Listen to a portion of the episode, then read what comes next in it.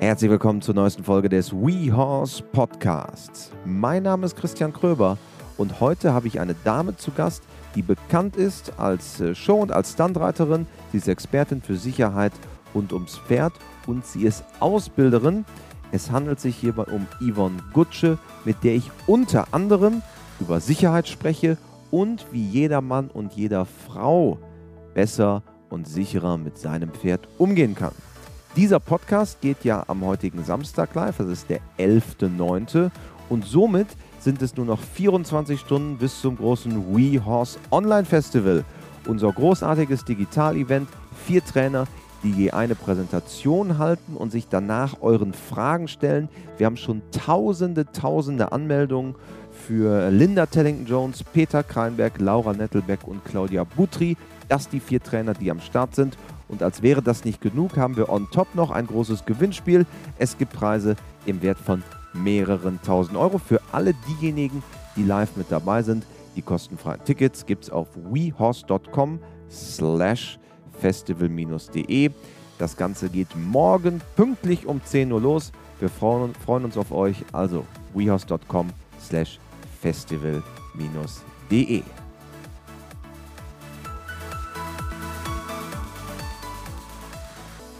Hallo Yvonne. Hallihallo. Schön, dass du da bist bei uns im Podcast. Ich freue mich. Wir sprechen über dich, über deine Philosophie und das, was dich ausmacht. Viele kennen dich als Standreiterin, als Showreiterin. Bei dir geht es auch sehr viel um Sicherheit rund ums Reiten.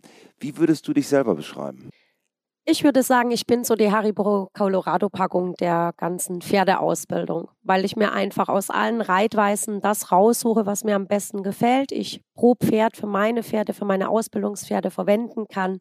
Ja, und deswegen sage ich immer, ich bin die Haribo Colorado Packung, weil ich mich nicht ganz gerne in eine Nische stecken lasse. Aber grundsätzlich bist du ja auch eher Western geprägt meine Kinderschuhe stecken in der Westernreiterei und ich werde natürlich auch immer in gewisser Weise ein Cowgirl bleiben im Sinne von Cowgirl pro Pferd. Aber ähm, ich reite seit vielen, vielen Jahren reitweise übergreifend, weil ich an meiner eigenen Stute gemerkt habe, meiner Quarter Reining Stute, die hat die klassische Ausbildung gebraucht, die ruhige klassische Ausbildung, auch so ein bisschen die Anlehnung, um so weit mental stabil und selbstsicher zu werden, dass ich sie dann auch am Loose Rain reiten konnte. Kommen wir gleich nochmal dazu, zu deinem quasi hippologischen Werdegang. Ein großes Thema, was Menschen mit dir verbinden, die dich zum Beispiel auf Shows sehen, Equitana, viele andere. Ähm, da reitest du mit, einem, mit, mit deinem Pferd durch eine Pappwand, äh, einen fahrenden Hänger hoch. Das sind alles Themen, die jetzt Otto Normalverbraucher ja nicht häufig machen würde. Deswegen ein großes Thema, was dich beschäftigt, ist Sicherheit rund ums Pferd, insbesondere in ja, auch kritischen Situationen. Warum ist es wichtig, dass wir mit unserem Pferd sicher umgehen? Einmal haben wir eine Verantwortung gegenüber uns, unserer eigenen Gesundheit. Wir haben nun den einen Körper. Zweitens haben wir eine Verantwortung gegenüber unserer Familie. Also wenn wir mit unseren Pferden unterwegs sind und ähm, mir passiert etwas oder irgendjemandem anderem, dann haben wir oftmals Familienmitglieder zu Hause, Kinder, alles drum und dran. Und wir haben auch noch eine Verantwortung gegenüber anderen Mitmenschen. Also wenn wir jetzt überlegen, ich bin mit meinem Pferd im Gelände und ich weiß, der ist einfach nicht schrecksicher. Ja, und der verschrickt, rennt los, kreuzt über eine Hauptstraße und ein Familienpapa mit drei Kindern zu Hause weicht aus, landet kommt gegen im Auto, ne? Genau, kommt nicht nach Hause, dann ist das mehr als dramatisch.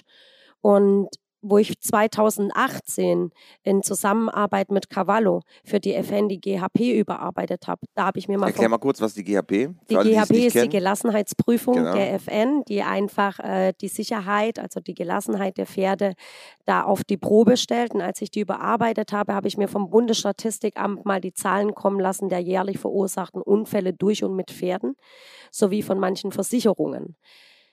Und diese Zahl war so horrend, obwohl nicht alle Pferdeunfälle meldepflichtig sind, dass ich echt gedacht habe, wow, wir müssen da dringend etwas machen, um es einfach sicherer zu machen.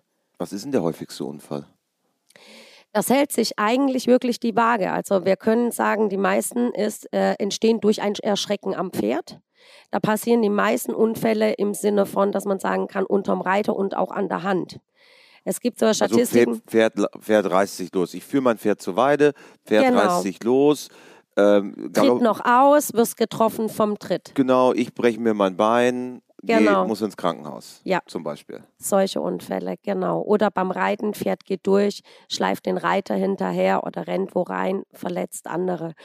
Und das finde ich sind ganz, ganz ähm, präsente Themen, weil wir wollen ja Spaß mit unseren Pferden haben, Freude. Aber es muss natürlich auch so ablaufen, dass äh, wir die Menschen, die wir lieben, schützen und die Menschen, die mit uns da draußen unterwegs sind. Und am Ende auch Schaden vermeiden, ne? weil das auf Ja. der einen Seite ja auch, klar ist das ja das Wichtigste, dass man quasi die, die Menschen schützt, aber auf der anderen Seite ist es natürlich als Pferdebesitzer auch total ärgerlich.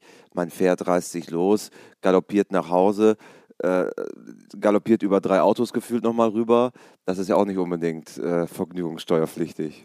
Nein, ich kann auch aus Erfahrung sagen, das ist echt ein ganz, ganz blödes Gefühl. Also man rückt ja da aus wie die Feuerwehr und jedes Mal, wenn man ankommt, ist der Brandherd weg, weil er läuft. Ja, das ist natürlich ähm, eine super schwierige Sache. Und auch ich und meine Familie, also ich bin auch nicht von solchen Situationen oder Unfällen gefreit. Ich komme aus einer nicht reitenden Familie.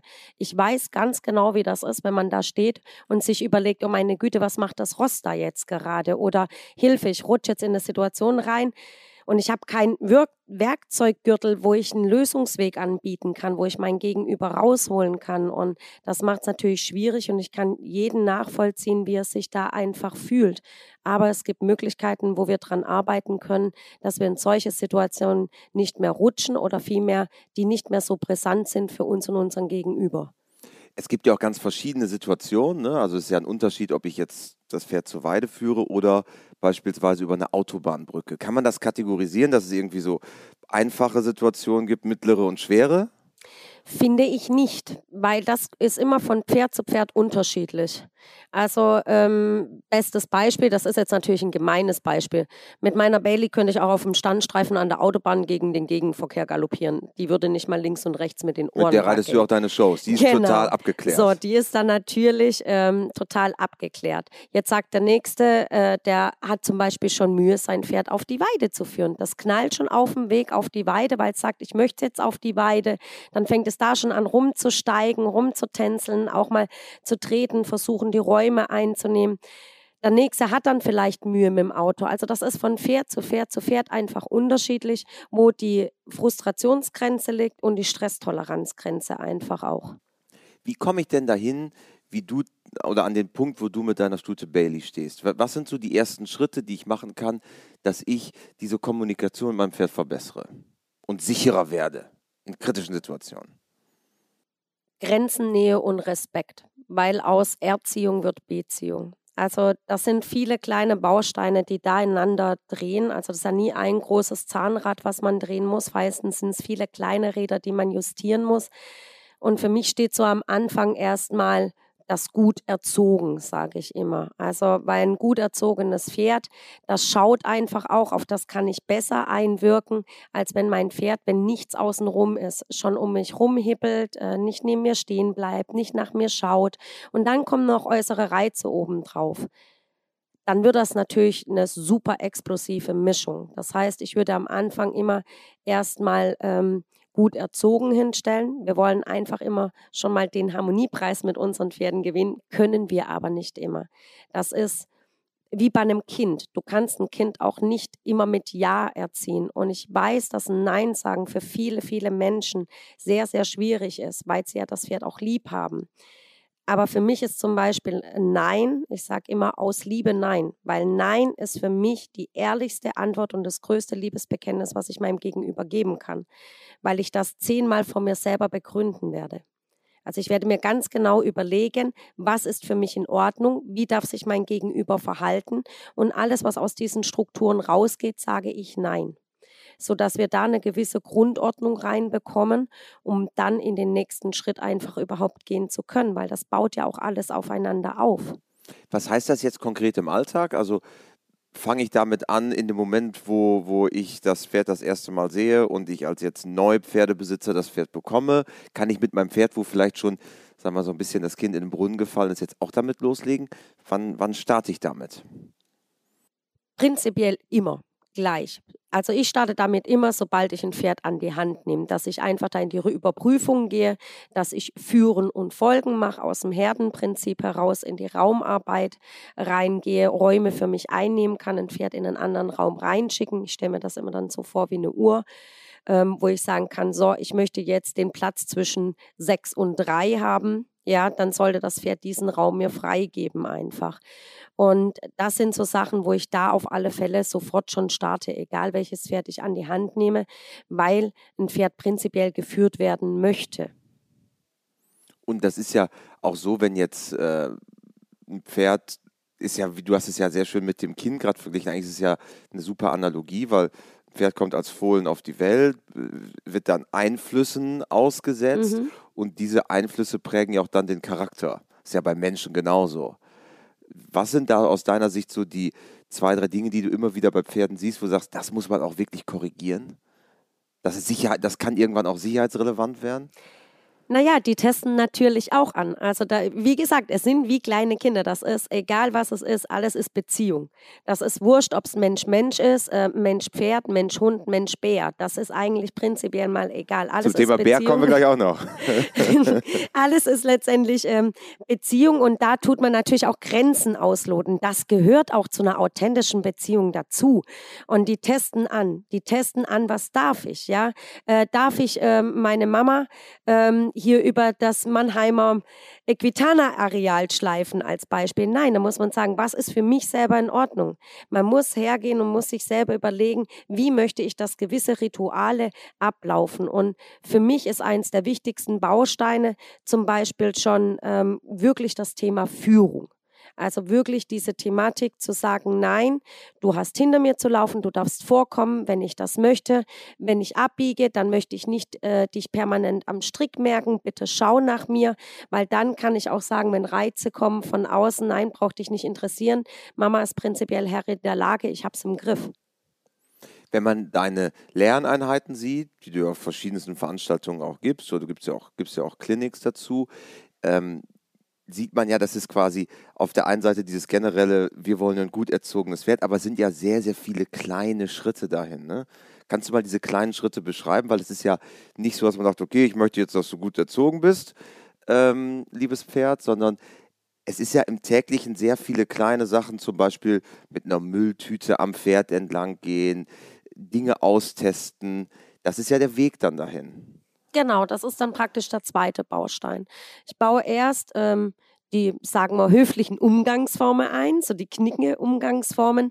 Äh, und wenn ich das habe, das ist der erste Baustein, der dann in den zweiten Baustein überleitet, wo wir dann praktisch in das Gelassenheitstraining kommen, wo ich dann sage, okay, das Pferd muss gezielt an äußere Reize gewöhnt werden. Ja, ich mache das bei mir zu Hause zum Beispiel, da sieht es immer aus wie schöner Wohnen.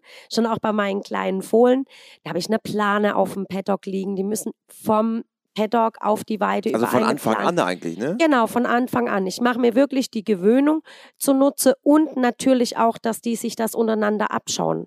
Und dann können die in Ruhe in dem Alltagssituation da reinwachsen. Die gehen bei mir auch durch die Hänger. Also wenn meine Pferde, meine ganzen Jungpferde äh, von der Weide auf den Paddock möchten zum Trinken, Ach, dann, dann gehen die, die durch vorne durch den Fronteinstieg hoch und du hinten hast den da durch so die hingestellt, den Hänger. Genau, ja in dem Moment wird der Hänger, ist der Hänger irgendwann kein Fremdkörper. Und der Älteste, der in der Herde ist, der kennt das System natürlich schon. Der führt die anderen da durch. Dann beobachten die das und dann gehen die anderen letztendlich mitten. So kann ich mir die Habitation zu gewöhnen, also zu Nutzen machen, dass der Hänger kein Fremdkörper ist. Und das mache ich mit sämtlichen Reizen. Weil wenn wir immer alles wegnehmen, dann setzen die Pferde auch ihre Toleranzgrenze immer kleiner. Und je mehr sie in diesem, in unserem Umfeld kennenlernen, ja, umso sicherer werden sie. Also ich finde das auch sehr, sehr schade teilweise die Entwicklung. Ähm, weil das war ja schon immer da, dieses Wissen. Wir kochen alle nur mit Wasser. Wir haben das nicht erfunden. Gehen wir mal zurück. Wir sind früher mit den Pferden in den Krieg geritten. Da haben, also nicht, dass ihr jetzt sagt, wir sollen mit den Pferden in den Krieg reiten. Das meine ich damit nicht. Aber das ist die Historie des Pferdes. Ja, und ja. wir sind da rausgeritten und dann haben wir einhändig da rumgesäbelt und die haben als unsere Partner mit Levade und Kapriolen uns noch den Front und Rücken freigehalten, damit wir heile wieder heim zu unserer Familie kommen. Und heute erklären wir, wir können nicht ausreiten gehen, wenn es ein bisschen windet. Da ist doch in der Zusammenarbeit, in der Partnerschaft, in dem Team Mensch, Pferd vielleicht ein bisschen was verrutscht.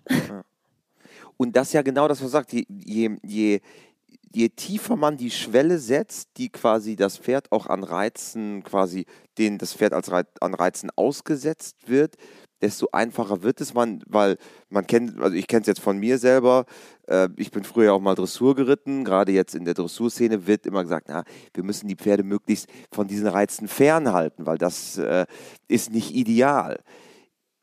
Ja, du, du, ich, du, du schüttelst eher mit, mit dem Kopf. Ich finde das so gemein. Ich muss jetzt echt aufpassen, was ich sage. Ich finde es einfach dem Pferd gegenüber gemein. Genau, da, da, da will Weil- ich hin. Weil für mich ist dieser Punkt, je weniger die kennen, umso mehr Stress haben die. Aber unsere Pferde haben doch auch ein stressfreies Leben einfach ähm, verdient. Also wenn ich die gewöhne, dann, dann, dann haben die zwar am Anfang mit dem Reinwachsen ein bisschen Stress. Ja, mein Leben ist auch Stress, als raus aus der Komfortzone, ja.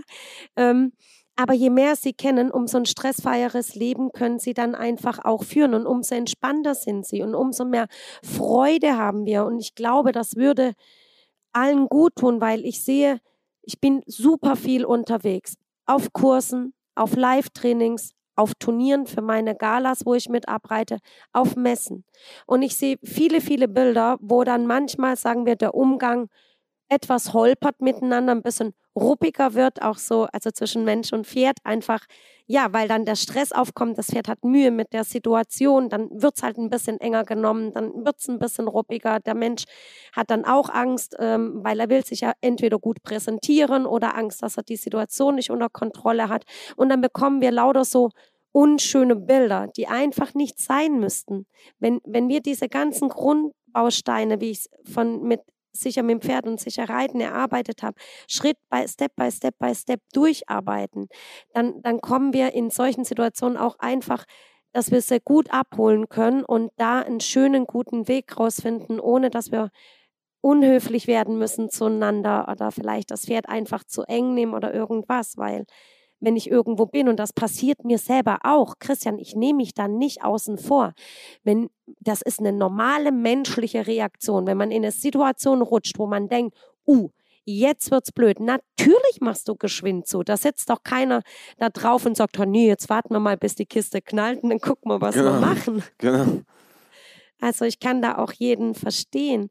Und es geht auch, es geht. Wir haben viele, viele gute Beispiele, wo man auch sieht, es geht. Wir müssen nur noch mehr dran arbeiten und es umsetzen. Und das würde ich mir so sehr wünschen. Du hast zu Hause den Hänger eingebaut, wo deine Jungpferde quasi einmal durch müssen, wenn sie auf, äh, auf den Paddock oder auf die Weide wollen. Was sind noch so Dinge, die jeder täglich einbauen kann? Alles Weil, Mögliche. weil, weil Hänger ist jetzt ja nicht für jeden, wenn man im Pensionsstall ist, kann man jetzt auch nicht sagen, du hör mal zu, hier äh, der Zugang zur Weide, das muss jetzt ein Hänger werden. Da sagen ja auch, sagt ja nicht jeder Stallbesitzer sofort, jawohl, das machen wir. Was sind sonst so Dinge, die man, die man so einfach einbauen kann, locker flockig? Also, was man locker flockig einbauen kann, ähm, sind Sichtreize, sagen wir zum Beispiel Luftballon, Fahne. Ähm, dann, wenn ein Pferd zum Beispiel eine Paddockbox hat, dann kann man das Flatterband einfach gut mit einbauen, wo es durch mit, bitte mit den Boxennachbarn klären, nicht, dass da irgendwie Ärger äh, dann auftaut. Ich habe ein Wasserbecken letztendlich, wo sie dann dran rumprobieren können. Also ich habe Das liegt dann im Paddock. Genau, das liegt im Paddock, genau, wo die dann einfach rumprobieren dürfen. Oder der Rasensprenkler läuft mal. Ähm, ich habe es natürlich ein bisschen einfacher, weil ich zwei Anlagen habe. Die Double Divide besteht aus zwei Höfen letztendlich. Und ich habe die, ich kann von nah zu fern arbeiten, weitere Sichtsachen irgendwo auch mal außerhalb aufbauen, wo dann plötzlich kommen. Und man kann prinzipiell an den unterschiedlichen Reizauslösern arbeiten, sei es äh, Geräuschreizauslöser, Sichtreizauslöser, Untergründe oder mal mehrere Sachen zusammen. Und da muss man einfach die Fantasie spielen lassen. Und da gibt es wahnsinnig viel Luftballons, alles Mögliche. Wirklich. Ich, ich schmeiß auch meinen äh, Lufttütenpark, den ich hier dabei hatte. Gut, da klebe ich sie fest, dass sie nicht davonfliegen. Aber dass auch ein Untergrund Geräusche macht. Oder ich mache auch mal einen beweglichen Untergrund da rein, wo die untersuchen dürfen. Und dann äh, gewöhnen die sich da sehr, sehr schnell daran. Du hast ja schon gerade berichtet, dass du mit der Deutschen Reiterlichen Vereinigung an der Gelassenheitsprüfung auch gearbeitet hast. Warum ist eine solche Prüfung wichtig? Ich finde es sehr, sehr wichtig, dass wir das machen, dass wir unser Pferd einfach auch einschätzen lernen. Und natürlich finde ich es auch toll, dass sowas außerhalb auch gemacht wird. Da brauchen wir gar nicht. Also wenn etwas zu Hause funktioniert, ist das natürlich sehr gut, wenn wir auch eine Prüfung haben, wo wir hinfahren, Leute von außerhalb auch nochmal draufschauen, wir ein Feedback bekommen. Also ich finde, Feedbackarbeit ist sehr, sehr wichtig. Also ich glaube, da hast du mich jetzt auch das Wochenende ganz gut kennengelernt, dass ich selber zum Beispiel immer schaue, dass ich mir ein adäquates Klar. Feedback einhole, wo ich sage, okay, Feedback was kann ich, genau, was kann ich noch verbessern ja. oder ändern? Und deswegen finde ich das ganz, ganz wertvoll, ähm, dass wir das machen. Also ich würde mir auch zum Beispiel wünschen, das war so ein Gedanke, was ich hatte, ähm, bei uns aus der Western-Szene, früher bei den Rainern, da gibt es so Paid Warm-Ups. Ich weiß nicht, ob dir das was sagt. Nee, erklär mal. Das sind nachgestellte Turnierprüfungen. Da kannst du zum Beispiel sagen, du hast ein junges Pferd und da musst du nicht gleich in eine bezahlte Klasse rein oder in eine hohe, wo alles, ne? Das ist auf einem Turnier, wird eine gewisse Zeit geblockt. Da kannst du dann für, sagen wir, 20 Euro. Das sind dann kannst auch. dich die, einfach ausprobieren. Kannst du dich ausprobieren in diesem Areal und kannst dann das Pferd abholen, wenn du merkst, das hat Stress da drin oder kannst, kannst gewisse Dinge mit dem Pferd da drin trainieren. Und ich muss sagen, ich hatte mir schon wirklich überlegt, was auch so eine, gerade für so Freizeitturniere oder sowas vielleicht echt auch so eine oder auch höhere eine schöne Sache wäre, wären doch eigentlich wie so Gelassenheits-Paid-Warm-Ups, wo du sagen kannst, ja, die jungen Dressurpferde oder Springpferde oder wenn Freizeitreiter rausgehen, dann können die da in Ruhe auch noch das Pferdchen abholen, an die Reize gewöhnen. Dann kann man die da reinwachsen lassen und wenn man dann später in eine höhere Klasse rein, äh, reingeht, reagieren die dann nicht mehr. Und es ist ja auch, wenn man jetzt historisch guckt, wie sich auch Turnier- und Prüfungsformen entwickelt haben, eigentlich ja gar nicht so weit weg von dem, was es auch gab. Also es gibt ja ähm, jetzt in, in Aufbauprüfungen zum Beispiel gab es früher einen Gelassenheitssprung. Ja. Das ist ja auch etwas, wo man sagt, okay, wir wollen abfragen, ist das Pferd vielseitig ausgebildet und ist es auch, kommt es auch mit, mit so einer Situation dann klar? Das ist ja eigentlich etwas, was man ja auch aus Ausbildungssicht total will, dass vielseitig ausgebildete und vor allem gelassene Pferd. Ja, und da gibt es ein ganz faszinierendes Bild. Es war in der, lass mich nicht lügen, Dortmunder Westfalenhalle, kann das sein? In, oder in der Westfalenhalle. Ja, das Pferd muss bleiben. Mhm. Da gab es ganz früher diese Veranstaltung, das ja, Pferd muss bleiben. Ja, 60er da, Jahre. Genau, und da gibt es dieses 1968. ganz alte... Ja, genau, und da gibt es dieses ganz alte Bild, wo zig Junghengste nebeneinander stehen, alle in der Wassertrenze die Reiter da oben drauf und hinten dran siehst du, wie dieses Publikum grölten applaudiert und du siehst, wie völlig tiefenantspannt diese Pferde da stehen. Und das Bild hat sich bei mir, da hatte ich es mit äh, Tom Sleemann drüber, kennst du bestimmt Natürlich. auch. Natürlich, ja? für, ähm, für alle, alle unsere Hörer einer einer der Zuchtexperten aus Westfalen, aus Warendorf. Genau. Und mit dem habe ich mich lang darüber unterhalten, weil ich mich auch gefragt habe. Ich habe gesagt, wie, wie konnte das passieren? Das ist doch äh, da gewesen. Das haben alte Ausbilder gemacht. Es gab ja auch einen alten Ausbilder in Warendorf, der wirklich hergegangen ist und auch sehr viel Gelassenheitstraining mit diesen ganzen Jungpferden noch gemacht hat, auch diese Reize trainiert hat. Und ich frage mich wirklich, wie, wie hat das so wegrutschen können? Vielleicht, wir können, das ist fast ein kleiner historischer Exkurs. Also ich meine, es war 1968, müssen wir nochmal nachschauen, aber auf jeden Fall Ende der 60er Jahre gab es mhm. diese große Veranstaltung in Dortmund, das Pferd muss bleiben, ja. weil es darum ging, dass das Pferd quasi, das war auch die, ja, als das Pferd noch nach dem Zweiten Weltkrieg quasi Nutztier war, ging es ja langsam in die Sportpferdehaltung und dann gab es verschiedene Gesetzesinitiativen, die so den Status des Pferdes auch in der Gesellschaft, Pferdehaltung und so weiter einschränken wollten. Und ich glaube, war sogar der Bundespräsident damals mhm. dabei und hat mit vielen äh, anderen Initiatoren diese Veranstaltung da ausgerichtet. Aber das zeigt doch, wenn man das jetzt quasi auf die heutige Zeit überträgt, dass eigentlich, wenn man jetzt eine volle Arena hat und äh, wir wollen da reiten, das Problem eigentlich gar nicht die Pferde sind, sondern eigentlich ja eher die Menschen, die sagen, das Pferd ist dafür nicht gemacht, obwohl es eigentlich so gelassen sein könnte, dass es gehen würde. Auf jeden Fall. Ich finde, was wir halt verlernt haben, ist über den Tellerrand einfach drüber zu schauen. Man wird für manche Sachen dann einfach so ein bisschen dann auch belächelt, weil die Menschen da verlernt haben, einfach mit einem offenen Mind zu denken. Und dieses Portfolio, das müssen wir dringend wieder öffnen, dass man einfach voneinander profitieren kann.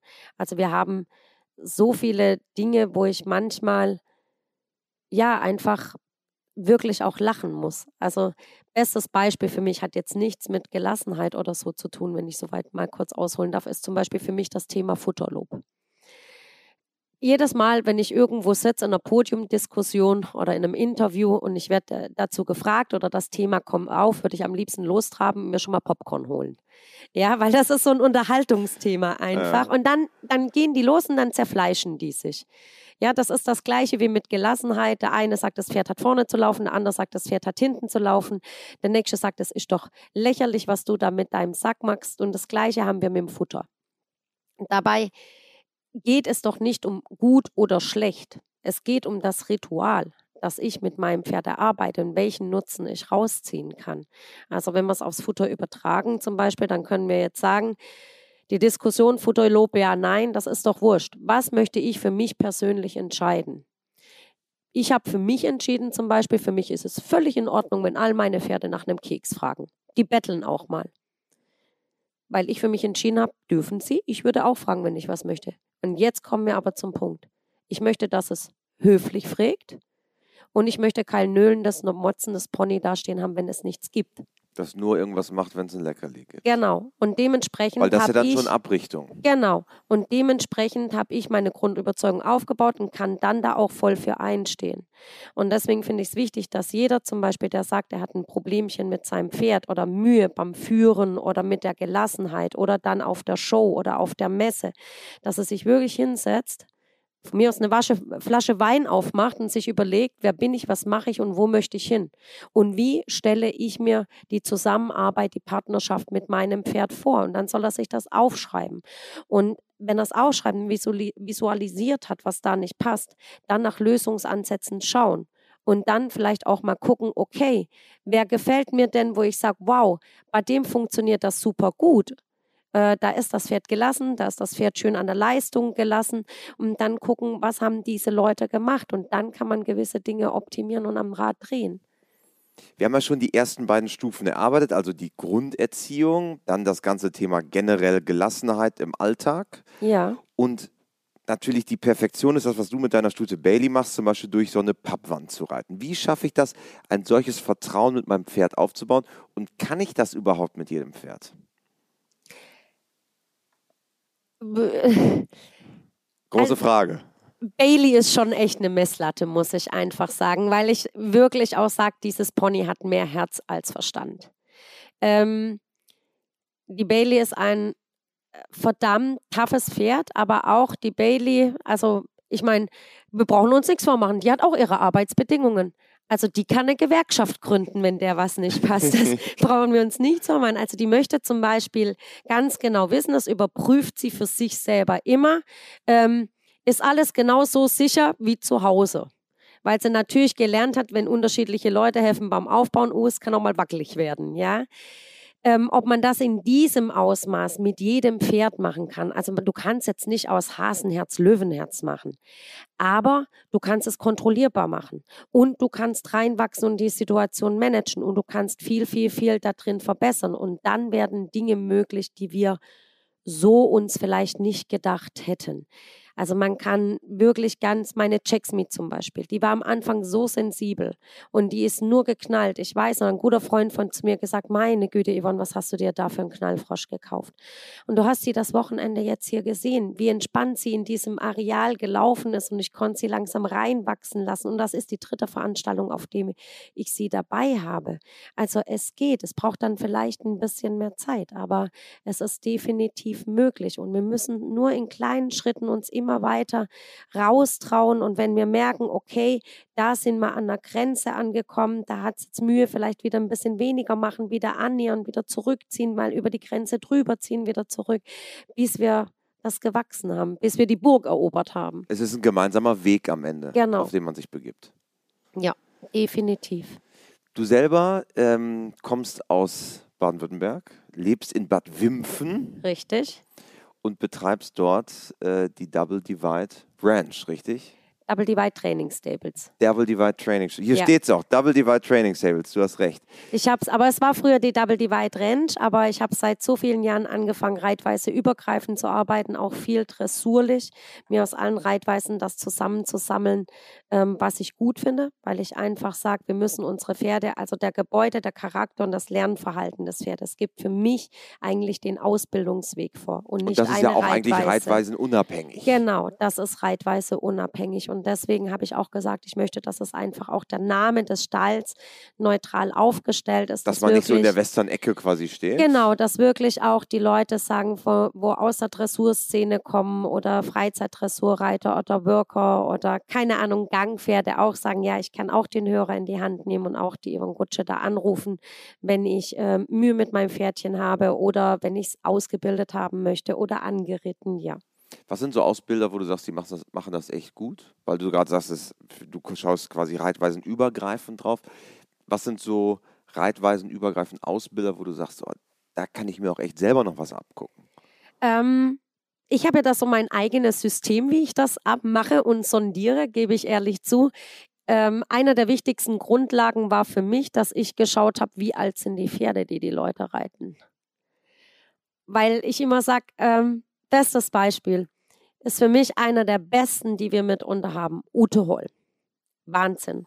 Aus ist dem er Western-Bereich. aus dem Westernbereich, ist aber früher wirklich Dressur geritten und dann in den Westernbereich. Der ihre Stude, äh, Lil Makena, die war 27. Da hat die äh, mit einem Highscore von, ich weiß nicht mehr genau was, ich glaube 68 oder 72,5, keine Ahnung, möchte nicht lügen. Die schwedische Trophy gewonnen, alle nass gemacht mit 27. Und Ute hat mehrere solche Pferde.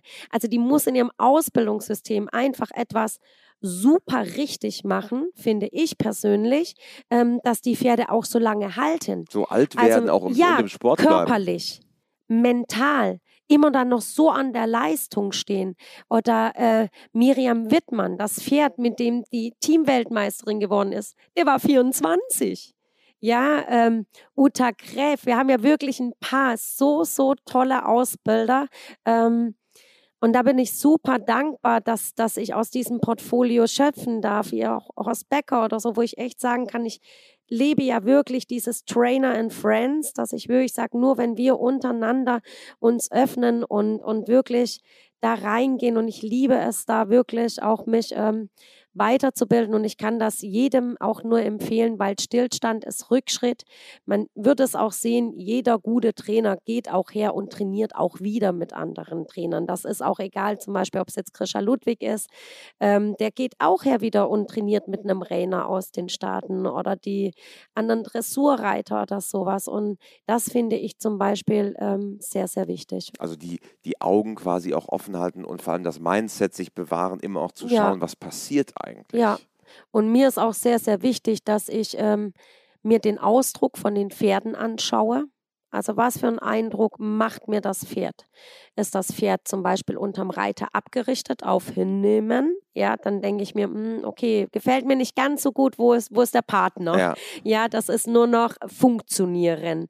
Ähm, ist das Pferd äh, nur gestresst und nur äh, unter, also dass ich sehe, es ist über Druck geritten? Ähm, liegt mir nicht so gut, mag ich nicht ganz so gerne über Druck und Kraft. Klar muss man manchmal auch drüber reiten und man kann nicht nur den Harmoniepreis gewinnen, das möchte ich jetzt so auch nicht sagen. Aber äh, es ist ein Unterschied, ob ich mal eine Situation habe oder permanent. Und das sind lauter so Sachen, die ich mir einfach anschaue. Wie, wie wirkt für mich ein Pferd? Äh, wie bringt es sich auch selber mit ein? Ja. Und das sind dann solche Sachen, die ich kombiniere und danach suche ich mir dann einfach Reiter aus oder Trainer, wo ich sage, ja, das gefällt mir und dann nehme ich den Hörer in die Hand und sage, wie sieht's aus? Habt ihr Lust? Bei dir zu Hause in Bad Wimpfen gibt es ja nicht nur Pferde, sondern du hast auch nicht nur einen, aber einen ganz besonderen Waschbären, der eigentlich bei dir mit zu Hause lebt. Stimmt das? Ja, das ist richtig. Topsy. Topsy. Topsy. Erzähl mal von Topsy. Topsy. Topsy ist Prinz Bär und mein Goodfeel Manager. Das muss man einfach so sagen. Ich bin ja in der Wildtierrettung Also ich mache ja viel ähm, Wildtierarbeit, das ist mein Hobby, so wie ich auch viel fürs Veterinärsamt arbeite. Und ich habe schon einiges großgezogen. Also von Rehkitze über Eichhörnchen, Wildschweine. Und eines Tages bekam ich halt den Anruf und der kleine Waschbär war da. Und äh, Topsy ist mit mir aufgewachsen und Topsy blieb. Und das ist hier mein Brother in Crime. Der Inzwischen wohnt fünf Jahre alt. Sechs Jahre. Sechs der ist jetzt sechs Jahre alt und der wohnt wirklich bei mir mit meinem Wolfhund, äh, Jasper und den Eichhörnchen, die ich noch großziehe, wohnen wir da zusammen. Also eine, eine ganz lustige Truppe so. Ja, wir sind ein recht buntes Rudel, ja. würde ich sagen. Manchmal ein bisschen schwierig, weil ich dann immer allen erklären muss, dass Rudelmitglieder nicht gefressen werden. und mein kleiner Wolfhund ist jetzt zwei. Der war natürlich auch am Anfang so, nicht äh, ganz so amüsiert, wenn äh, ich immer was angeschleppt habe und gesagt habe, so, das gehört jetzt zum Rudel und sind deine Bruder und Schwestern. Aber es funktioniert sehr gut untereinander. Und Topsy schläft jede Nacht in einer Schublade oder meistens in einer meistens. Schublade. Genau. Und ich glaube, ihr hattet richtig schon sogar Fernsehteams da, die das mal gefilmt haben. Genau, richtig. Es war mehrfach Tatjana Gessler da, die haben ja. das gefilmt und und SWR, glaube ich, ne? Ja, genau, das ja. war die SWR Landesschau, ja. ja. Ja, das ist auch lustig. Also er macht die sich ja auch selber auf und macht die sich selber zu. Und das sieht auch so lustig aus, wenn die Schubladen sich einfach bewegen und sowas. Das ist schon witzig. Also mit so einem Bär, das, also jeder sollte so ein Glücksbär hier einfach haben. Und jetzt ist ja der nächste Schritt, dass Topsy auch bei den Shows mitmacht. Nein, nein, nein, nein, nein, nein, nein, nein, nein, nix da. Das das wäre einfach zu viel. Ich glaube, das wäre auch nicht tiergerecht für ihn. Das ist, ich meine, so gerne ich natürlich diesen kleinen dicken Bären dabei hätte, brauchen wir uns nichts vormachen, weil der Kuschelfaktor hat natürlich was, aber der wäre nur gestresst. Das wäre. Und es glaube ich sind auch zu viele Einflüsse dann und dafür sind dann auch so Waschbären einfach auch nicht gemacht. Ja, ich denke, da wäre einfach die, das, das wäre einfach zu schwierig für ihn. Er hätte dann nur Stress, er hätte da Angst und das wäre nicht tiergerecht. Und für ja. mich ist das Allerwichtigste, dass wir immer pro Pferd arbeiten. Äh, pro Pferd sage ich, pro, pro Tier. Oder pro, pro Bär. Genau, oder pro Bär, genau. ja. Wir haben in unserem Podcast die vier klassischen WeHouse-Fragen, die jetzt auch auf dich warten. Oh mein Gott. Ja, ich bin mir aber ganz sicher, die wirst du problemlos beantworten. Frage Nummer eins, die ich an dich habe, ist: Hast du ein Motto, nach dem du lebst? Ein Lebensmotto oder mit meinen Pferden jetzt? Ein Lebensmotto. Als raus aus der Komfortzone. Sehr gut, das passt auf jeden Fall. Dann Frage Nummer zwei: Gibt es einen Menschen, der dich vielleicht auch im Hinblick auf die Pferde besonders geprägt hat? Ja, Frank Unrat. Wird keinem was sagen. Ist ein Cowboy aus Amerika, der aus familiären Gründen äh, in Deutschland gestandet ist. Der äh, kam aus der Cutting-Szene, hat eine Ranch in ähm, Arizona Scottsdale gehabt, hat auch mit den großen Legenden trainiert, auch mit den Horsemanship-Legenden, ist jetzt weit über 80, hat seine vier Lieblingsquarter damals hier mit rübergenommen, hat auch sämtliche Hall of Fame-Versteigerungen gemacht für die Cowboys und für ähm, so Mittelaltersachen. Und äh, Frank war auf dem Nachbarhof und dem habe ich extrem viel zu verdanken, weil Frank der Mensch war, der jeden Nachmittag mit mir auf dem Reitplatz oder in der Reithalle stand, wo ich mit meiner Jungstute da ankam als, ich glaube, elfjähriges Mädchen und hinten und vorne Probleme mit dem Pony hatte. Und Frank ist da jeden Nachmittag gestanden, hat erklärt, gemacht, getan. Er war derjenige, der mich massiv geprägt hat im Sinne pro Pferd. Er war derjenige, der mich ähm, da sehr viel unterstützen, gepusht hat mit meinen Eltern zusammen, auch das ermöglicht hat, die Connections dargestellt hat, dann zu meinen Trainern ähm, nach Kanada rüber. Ich war ja erst in Kanada, dann in den Staaten und im Frank habe ich sehr, sehr viel zu verdanken. Und bis heute bin ich ihm einfach unendlich dankbar, weil er so ein ganz altes Pferdewissen einfach noch hat und eine Wahrnehmung, die ist unglaublich. Wunderbar. Frage Nummer drei wenn du Reitern bzw. Pferdemenschen eine Sache im Umgang mit ihren Pferden auf den Weg geben könntest, was wäre es? Im Umgang. Im Umgang. Boah, das ist jetzt echt eine schwere Frage. Jetzt hast du mich. Wir haben über so vieles schon ähm, gesprochen. Okay. Wer bewegt wen?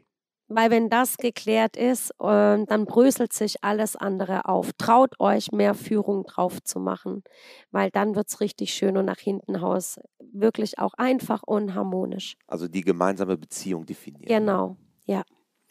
Und zum Abschluss vervollständige diesen Satz, Pferde sind für mich. Die Partner meines Lebens. Großartig.